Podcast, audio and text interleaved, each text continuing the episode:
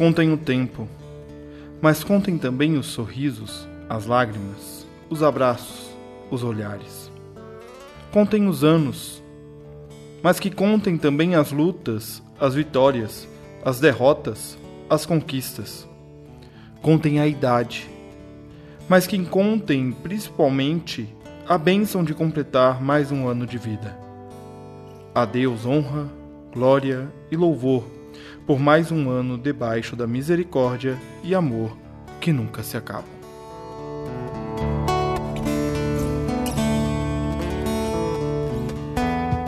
Sim, Café com Alecrim, seja muito bem-vindo, seja muito bem-vinda a este novo episódio do Café com Alecrim. Hoje, 3 de julho de 2018, o Brasil classificado para as quartas de finais da Copa do Mundo, mas principalmente hoje, o meu último dia com 38 anos de idade. Amanhã eu completo 39 anos de vida. E o episódio de hoje é para a gente ponderar e pensar um pouco a respeito da vida. O que nós temos a dizer sobre a nossa existência. E para falar sobre vida, eu quero recorrer a um texto bíblico, o texto de Eclesiastes, capítulo 1, diz o seguinte: Tudo é tão cansativo que não há como descrever. Não importa quanto vemos, nunca ficamos satisfeitos. Não importa quanto ouvimos, nunca nos contentamos. A história simplesmente se repete. O que foi feito antes será feito outra vez. Nada debaixo do sol é realmente novo. De vez em quando, alguém diz: Isto é novidade. O fato, porém, é que nada é realmente novo. Não nos lembramos do que aconteceu no passado, e as gerações futuras tampouco se lembrarão do que fazemos hoje. Esse texto, Eclesiastes 1, de 8 a 11, pode soar até um pouco pessimista para quem está fazendo aniversário né, amanhã 4 de julho, estou gravando esse programa no dia 3 de julho, é o dia do meu aniversário e talvez um texto que soe um tanto quanto pessimista para quem está completando o ano mais de vida. Mas vocês ouviram aí na abertura desse episódio o poema Aniversário de minha autoria, escrita há muitos anos atrás, há mais de 10 anos atrás, publicado no meu livro Caixa de Versos.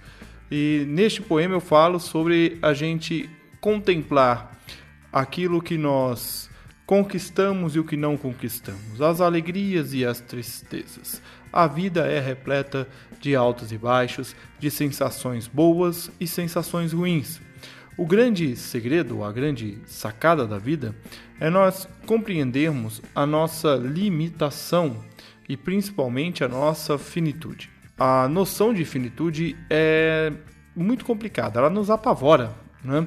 Ter a certeza de que um dia nós não estaremos aqui, nós não existiremos mais e tudo o que nós fazemos e julgamos ser importante não existirá mais, não terá mais razão de ser ou teremos outras pessoas fazendo, enfim, a vida seguirá o seu curso, menos nós. Nós não estaremos aqui. Eu não vou conversar hoje sobre o que acontece após a morte. Eu quero saber do que acontece antes da morte. E o que acontece antes da morte é o que você e eu chamamos de vida. E este episódio de hoje nós estamos aqui tomando esse cafezinho e como todo, toda boa conversa de cafezinho, é, nós divagamos, né? Nós estamos aqui para isso. Pois bem, de fato, tem uma época da nossa vida que parece que não há nada de novo, né? É, a gente olha aí para as crises que existem no mundo, não há nada de novo nisso. A gente olha para a violência na nossa cidade, no nosso país e não há nada de novo nisso. A gente olha para as dificuldades que nós enfrentamos e parece que também não há nada de novo nisso.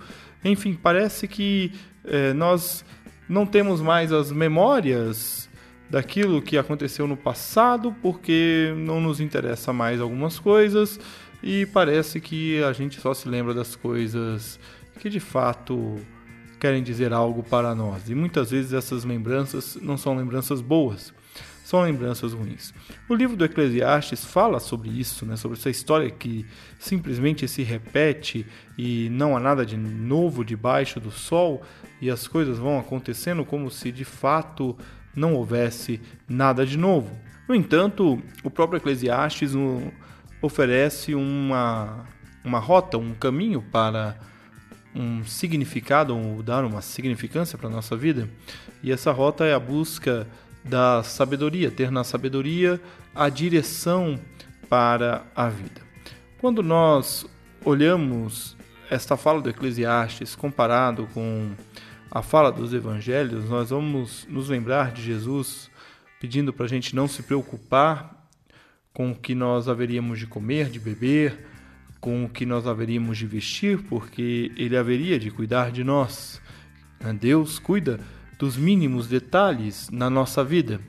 E quando a gente passa por essa fase da vida do aniversário, e eu estou me aproximando cada dia que passa mais os meus 40 anos, a gente começa a de fato reconhecer esta mão sustentadora e provedora de Deus na nossa vida.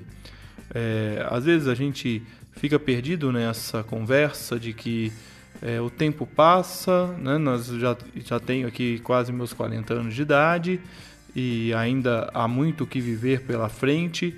E aí eu começo a pensar, contrariando um pouco o texto do Eclesiastes, em como era minha avó aos 40 anos de idade, como era minha mãe aos 40 anos de idade, o meu pai aos 40 anos de idade, e todos esses pensamentos começam a tomar conta e a gente começa a refletir sobre o quanto nós fizemos e o quanto ainda temos o que fazer. Né? E este fizemos e fazer está relacionado não a emprego, né? não àquilo que nos define na nossa carteira de trabalho, mas está relacionado àquilo que nos define enquanto pessoa. Nós somos criados e educados a pensar que nós somos aquilo que nós nos formamos ou aquilo que nós estudamos e que nós só temos um significado diante de um mercado de trabalho, de, diante da sociedade. De fato, o meu conceito de eu tem a ver com o conceito do outro, mas nós não nos definimos por aquilo que nós nos formamos. Ou seja, eu não sou apenas o Giovanni pastor. Antes de ser pastor, eu sou um filho, eu sou um marido, né? agora eu sou pai de duas crianças, inclusive. Então, todas essas facetas da vida me definem e definem a cada um de nós. A novidade deve estar não naquilo que a gente vê de lançamento, de evoluções tecnológicas, mas uma das coisas que eu tenho aprendido é encontrar diariamente o significado e a razão de ser daquele dia, daquilo que nós estamos vivendo. Talvez isso encontre eco um pouco na mensagem de Jesus, né, de basta a cada dia, o seu próprio mal, viva o seu dia, aproveite o seu dia, porque você não pode acrescentar nem um milésimo de segundo à sua existência. Então, por que, que você vai ficar preocupado com o dia de amanhã? Eu tô aqui dizendo isso, eu, um cara tremendamente ansioso é, e tremendamente planejado. Quem me conhece sabe disso, né? Eu organizo as coisas com muita antecedência, planejo, é, mas enfim, Planejamento tem a ver com isso, mas eu estou querendo dizer mesmo é que a gente precisa aproveitar o dia, remir o dia, fazer o dia ter significado e significância para as pessoas com quem nós convivemos. É, não adianta a gente nós sermos pessoas ranzinzas, mal-humoradas o tempo todo, quando na verdade nós devemos expressar a alegria que é viver. Eu quero encerrar esse episódio com essa palavra para você, que você possa pensar um pouco na sua vida.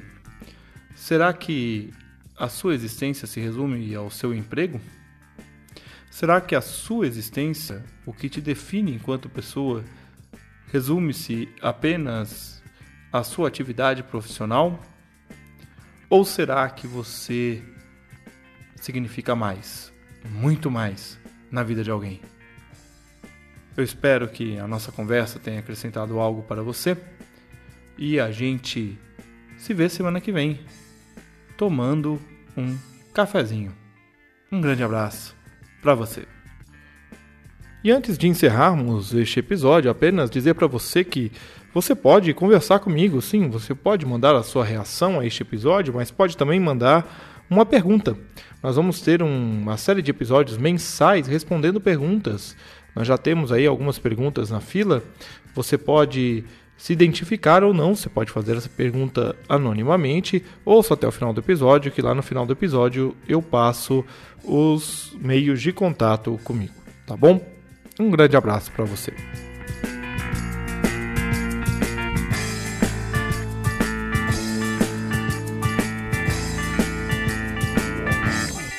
Muito bem, chegamos ao final de mais um podcast Café com Alecrim. Eu agradeço a sua audiência e eu quero ouvir o que você tem a dizer sobre o que nós conversamos aqui hoje. Então você pode escrever para fale@cafécoalecrim.com.br, você pode acessar cafécoalecrim.com.br e você pode também entrar em contato comigo pelas redes sociais. Um grande abraço para você e até o próximo episódio.